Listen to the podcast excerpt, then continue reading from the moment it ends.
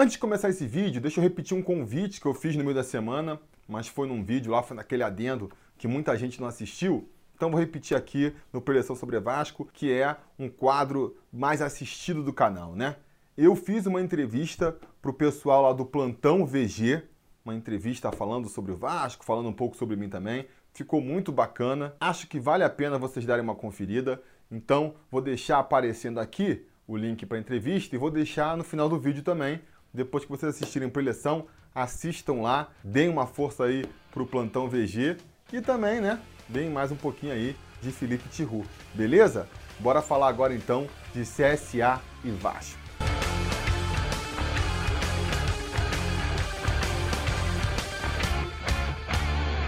Fala, torcida vascaína, Felipe Tiru de volta na área para falar de jogo do Vascão, porque nesse domingo, às 7 horas da noite, com transmissão exclusiva por pay-per-view, o Vasco vai até Maceió enfrentar o CSA pela 32ª rodada do Campeonato Brasileiro da Série A. Um jogo que, em que o Vasco vai poder escolher aí se ele vai querer um final de ano com emoção ou sem emoção.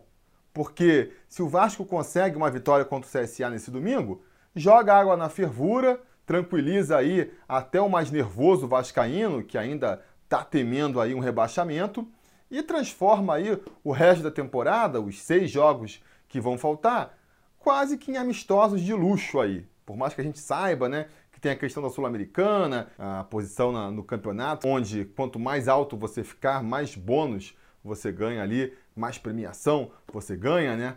E até mesmo a questão da pontuação, 42 num livro Vasco matematicamente é, do rebaixamento, mas deixa bem próximo disso.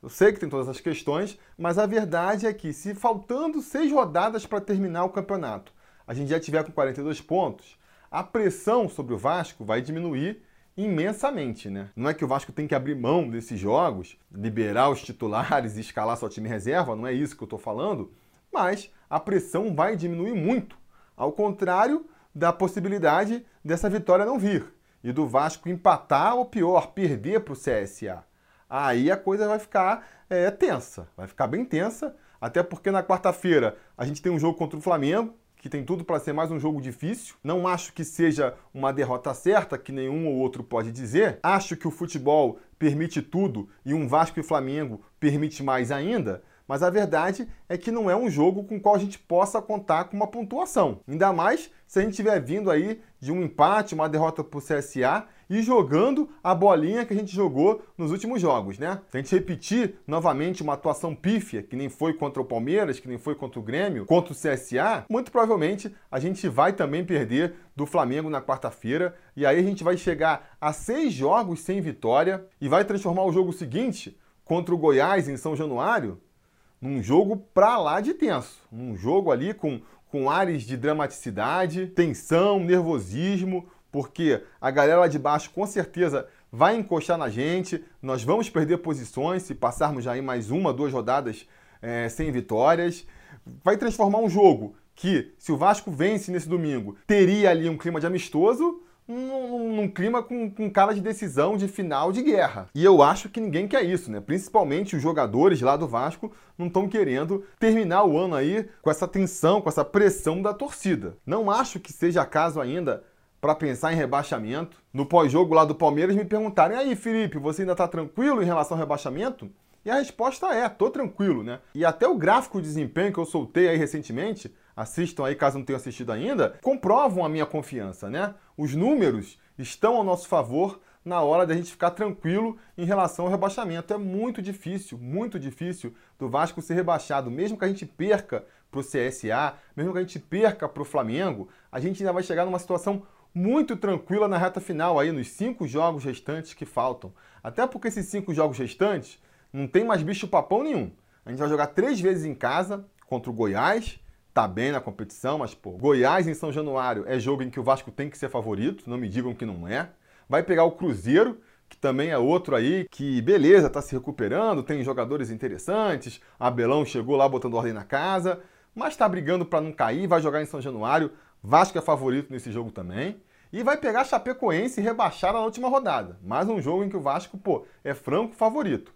E mesmo jogos fora de casa, são jogos também que o Vasco tem tudo para vencer para surpreender vai pegar o São Paulo, que está caindo pelas tabelas, acabou de perder de 2 a 0 para o Fluminense no Morumbi. Se o Fluminense consegue ir lá e espetar o São Paulo, o Vasco consegue também. E o Bahia é outro, tá aí há não sei quantos jogos sem vencer, numa crise danada. São dois times que estão, repito, caindo pelas tabelas e que se não melhorarem muito rápido, se não melhorarem já nessa rodada aí, tem tudo para enfrentarem o Vasco ainda mais desmotivado, porque a ambição deles aí na competição, que é conseguir uma vaga na Libertadores, a cada rodada ruim que eles passam vai ficando mais distante, e aí, uma hora os caras vão jogar a toalha, vão começar a pensar em 2020, e aí um time desmotivado, por mais qualificado que seja, às vezes é melhor até de enfrentar do que um time mais limitado ali, mas jogando a vida para escapar de um rebaixamento. Então são cinco jogos completamente vencíveis e lembrando, o Vasco precisa vencer um. Ou nem vencer nenhum, empatar os cinco. Se empatar os cinco também serve. Então, assim, é uma situação muito confortável para o Vasco ainda, o que não me faz querer que o Vasco force as possibilidades, né? Não quero aí chegar contra o Goiás com a pressão que eu comentei aqui. Ainda tem uma torcida traumatizada, ressabiada, com completa razão para isso. Isso vai criando um clima de tensão, um nervosismo que pode atrapalhar. E aí, repito, é, é muito difícil, seria histórico, pelo lado errado da história, mas seria histórico. Mas pode acontecer, né?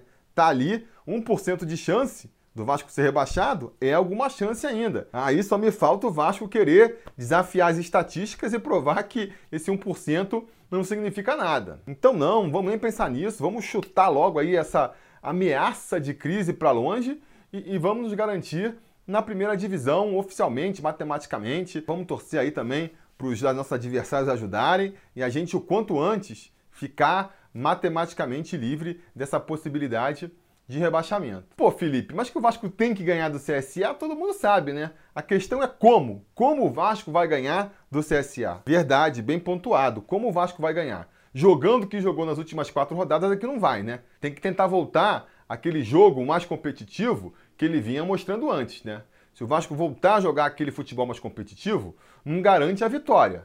Mas é muito mais provável sair com uma vitóriazinha jogando assim do que jogando a bolinha que jogou nos últimos jogos. Tá, mas como faz isso? Bom, um primeiro passo é tentando repetir a escalação daqueles tempos, né?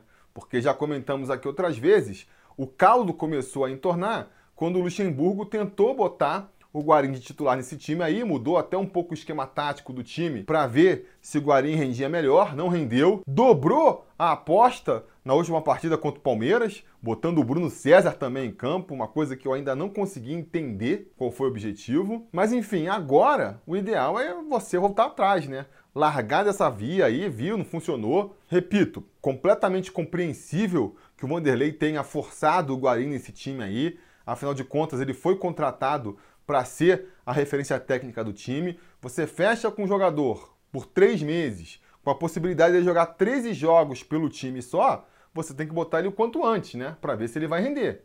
Foi o que o Vanderlei Luxemburgo fez, forçou até onde deu.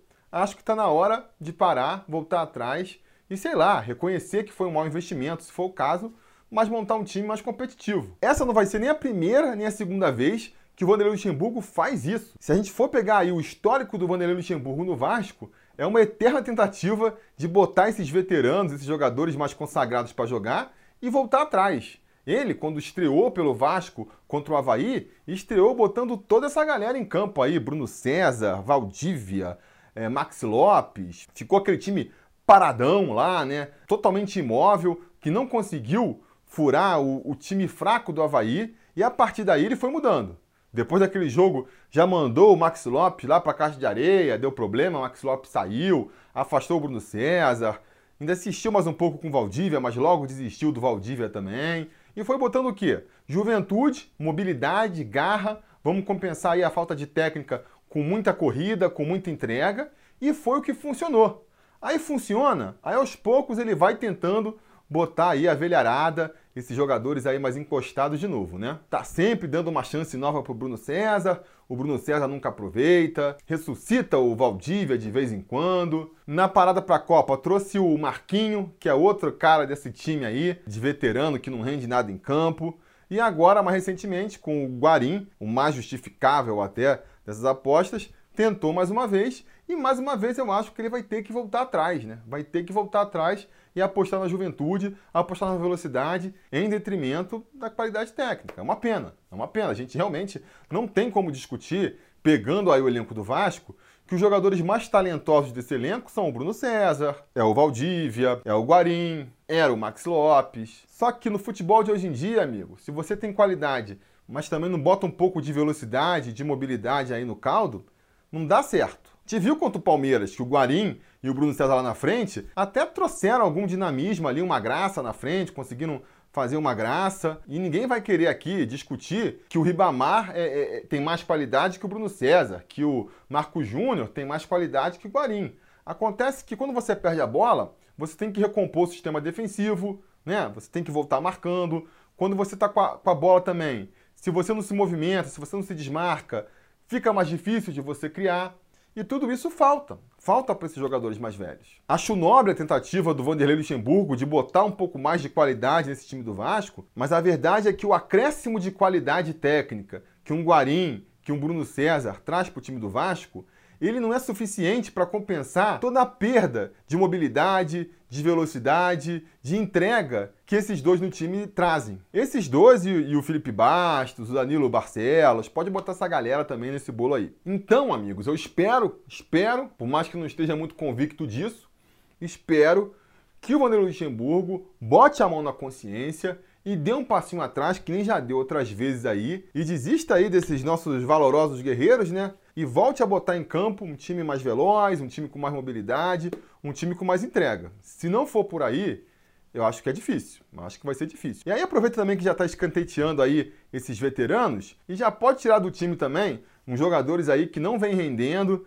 que não devem ficar para o ano que vem, não tem mais por que insistir e aproveita para dar chance para molecada nova aí. Tô falando de quem? Danilo Barcelos, Marquinho, Cleiton, sabe? Jogadores que vieram, não estão em boa fase, não estão correspondendo, com certeza não vão ter seus contratos renovados no final do ano. Então, para quê? Para que insistir com um cara desses? O cara não tá rendendo hoje. Não dá nem para dizer que, que vai forçar para tentar dar um ritmo de jogo, alguma coisa assim, porque daqui a seis jogos a temporada termina. No final da temporada, ele vai voltar pro clube dele. O que, que o Vasco ganha escalando um cara desses? Eu entendo aí que o jogador ganha, o que o empresário do jogador ganha. Agora, o que, que o Vasco ganha, escalando esses jogadores ainda, eu não entendo. Então, vou fazer aqui o seguinte: no momento que eu estou fazendo essa gravação aqui, não saiu aí nas notícias qual vai ser a provável escalação do Vanderlei Luxemburgo. Eu vou fazer aqui a escalação que eu acho que ele vai levar a campo e a que eu acho que ele deveria levar a campo. Vou fazer aí essas duas possibilidades e aí vocês até digam aí nos comentários o que, que vocês acham, né? Qual seria a escalação de vocês também? No gol, acho que eu, Vanderlei e a torcida do Vasco concorda, Fernando Miguel tem que continuar, não tem outro jogador para escalar. E ele tem vindo bem também, passou por uma, um momento ruim na temporada aí, mas eu acho que nos últimos jogos ele não tem comprometido. Fernando Miguel vai ser nosso goleiro, sem sombra de dúvidas, assim como nosso lateral direito vai ser o Iago Pikachu. Acho que ninguém questiona isso também, falta concorrência até, né?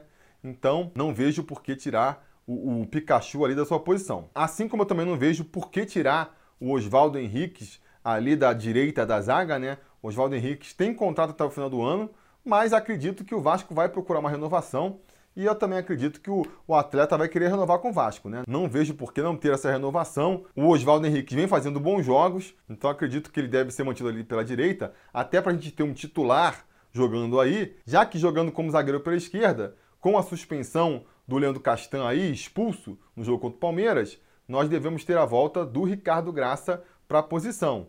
Ricardo Graça, garoto da base, mas já completamente consolidado nos profissionais, né? Tem jogado muito bem essa temporada e vai ter mais uma oportunidade aí de mostrar o seu valor é, em campo. Na lateral esquerda, aí deve começar as minhas divergências com Vanderlei Luxemburgo. Eu acredito que o Vanderlei Luxemburgo vai insistir com o Danilo Barcelos. Eu não faria isso. O Danilo Barcelos se enquadra nesse caso que eu comentei aqui. É um jogador que tem contrato até o final do ano. Dificilmente o Vasco vai renovar com ele. Não está numa boa fase, mesmo para o nível Danilo Barcelos de atuações, ele está em uma má fase. Então eu acho que você podia tirar ele do time, dar chance para o moleque da base, no caso, para o Alexandre Melo aí. garoto que está pedindo passagem na base já, já vai dando experiência para o moleque, já vai preparando ele para o ano que vem. Eu acho que a gente conseguiria isso, conseguiria preparar o jogador sem implicar em uma perda técnica para o time, porque difícil de acreditar que o Alexandre vai entrar nesse time e vai conseguir jogar pior do que o Danilo Barcelos. É uma possibilidade que existe, mas que, vamos e venhamos, é muito pequena, né? Ah, Felipe, mas esse é um jogo decisivo para o Vasco, aí você estreia um garoto, você pode queimar o garoto. Galera, pode queimar o garoto? Pode. Mas você não vai, nesse Vasco de hoje aí, achar uma situação perfeita para estrear jogador da base. Você vai me desculpar. O jogador da base já tem que estar tá acostumado com essa possibilidade aí de ser queimado. Eu acho que isso também é muito relativo. Ele entra, manda mal, é, falha num, num lance capital. Cara, cabe à torcida ter a compreensão. A gente tem que trabalhar isso na torcida também, né? Não pode sempre ficar ali é, refém do humor da torcida. E enquanto a ele, beleza, falhou, então deixa ele fora de novo, né? Deixa ele numa geladeirinha lá de novo no Júnior, ano que vem tenta de novo. Eu acho que a galera também, às vezes, extrapola demais nessa coisa de queimar jogador, sabe? Queimar jogador. Se o cara for bom, entrar bem, ele, ele se valoriza. Se entrar mal, se queima. E aí também queimou, daqui a pouco joga bem, já desqueima, entendeu? Então não tem porquê.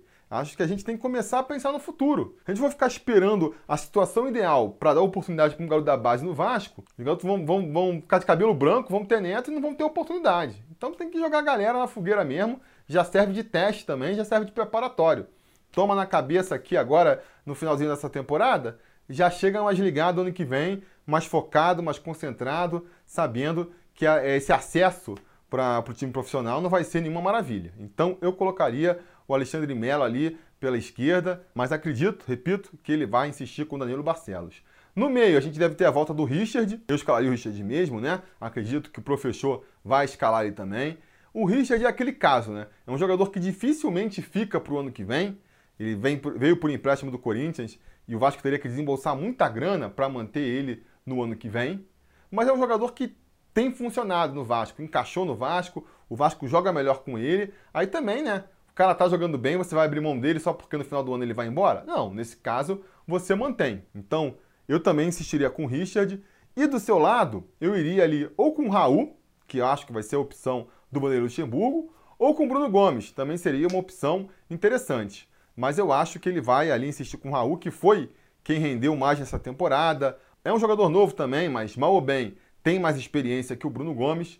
Bruno Gomes que é, tem tomado muito cartão amarelo cedo né, nos jogos, e isso vem incomodando o Luxemburgo. Então acho que entre os dois ele vai apostar no Raul. Fechando esse meio campo aí, aí vem o meu medo. Eu tô com medo, tô com medo que o Luxemburgo vai escalar o Guarim ali, vai mais uma vez insistir com o Guarim.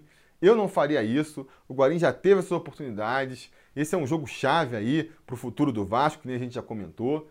Eu guardaria o, o Guarim no banco para entrar no segundo tempo, conforme a coisa andasse ali, e daria mais uma chance para o Marco Júnior. Votaria ali com o meio campo que jogou mais vezes junto nesse campeonato, Richard, Raul e Marco Júnior. O meio campo que já está entrosado, o meio campo que já rendeu antes, jogaria ali uma partida de segurança. E insistiria na frente também com os três atacantes, né? Na direita, o Rossi, que para mim se enquadra no mesmo caso do Richard ali, é um jogador que dificilmente vai ficar para o ano que vem, mas que vem sendo um dos pilares da equipe, então não tem como barrar, e eu acredito que o Vanderlei Luxemburgo vai escalar ele também. Pela esquerda, com o desfalque do Marrone, eu daria a chance para algum moleque da base, ou para o Gabriel Peck, ou sei lá, para o Vinícius, ou até mesmo para o Felipe Ferreira, né? Felipe Ferreira, acho que ele gosta de jogar mais pela direita, mas deve dar para jogar invertido também. Ou então inverte, bota o Rossi pela esquerda e o Felipe Ferreira pela direita. Poderia ser é, uma opção interessante também. O Felipe Ferreira é um jogador que tem contrato até o meio do ano que vem, né? Teve poucas oportunidades ainda, é um jogador mais novo, precisa de mais tempo de adaptação no Vasco, então eu poderia insistir com ele também. E na frente fica a dúvida, né? Será que o Vanderlei Luxemburgo vai mais uma vez escalar o Bruno César como falso 9, de novo, fico receoso que isso possa acontecer. Ele falou tão bem é, do Bruno César e do time contra o Palmeiras, não sei até que ponto foi para despistar, foi da boca para fora, ou foi sério, eu fico com medo. Fico com medo que ele venha repetir essa escalação aí com Guarim e Bruno César no time titular. Eu, cara, preferia, sinceramente, até o Ribamar ao Bruno César. Até o Thiago Reis, por, por mais que isso quebre um pouco a dinâmica aí do time é, que melhor funcionou com o Luxemburgo, mas eu preferia esses até do que o Bruno César, cara. Guarda ele para o segundo tempo, se for o caso, por mais que eu também ache que não seja o ideal. Mas enfim, não começa com os dois titulares, né? Não começa com os dois de titulares. É, enfim, essa deve ser a escalação aí, ou não, né? O Vanderlei Luxemburgo pode nos surpreender com, com outras novidades também. Vamos ver. Eu gosto de acreditar que o Vanderlei Luxemburgo vai voltar a apostar na juventude, vai dar chance mais para a molecada da base, vai esquecer esses veteranos, esses caras mais velhos. Mas você olha aí para os relacionados, dá um desânimo, né? Dá um desânimo. Voltou a relacionar o Erley, tá relacionando o Bruno César, o Cleiton, o Marquinhos, tá todo mundo lá em Maceió. Tá levando essa galera toda para lá?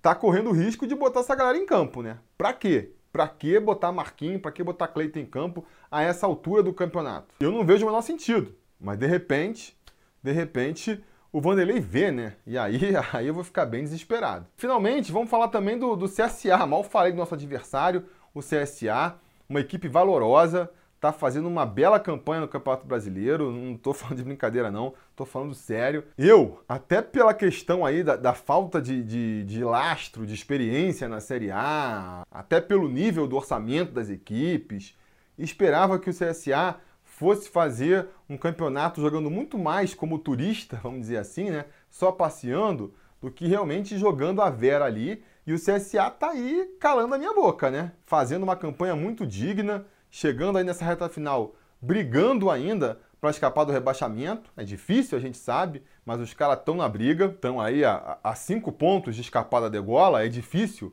mas é possível, né? Ao contrário aí de Havaí, Chapecoense, esses aí já, já entregaram para Deus já. E, e, cara, pegar os últimos cinco jogos aí, eles só venceram um, perderam quatro mas a gente tem visto aí que eles têm vendido caro as derrotas, têm vendido caro. Então, que o Vasco não pense que vai lá para Maceió e vai conseguir sair com uma vitória debaixo do braço sem esforço, não.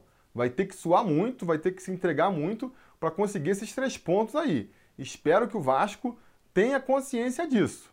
Falando aí em, em resultado, né, em possibilidade, vamos entrar então aqui na hora das apostas. Qual é a minha aposta para esse jogo contra o CSA. E antes de fazer a minha aposta, claro, eu vou chamar aqui o nosso gato mestre da rodada, né? O conselheiro Luiz Janela aí, que acertou que o Vasco ia perder do Palmeiras, acertou que o Vasco ia perder do Palmeiras por 2 a 1 virou gato mestre da rodada e por isso vai agora dar a opinião dele sobre esse jogo aí, CSA e Vasco. O que, que você acha aí, Luiz, que vai dar? Diz pra gente aí.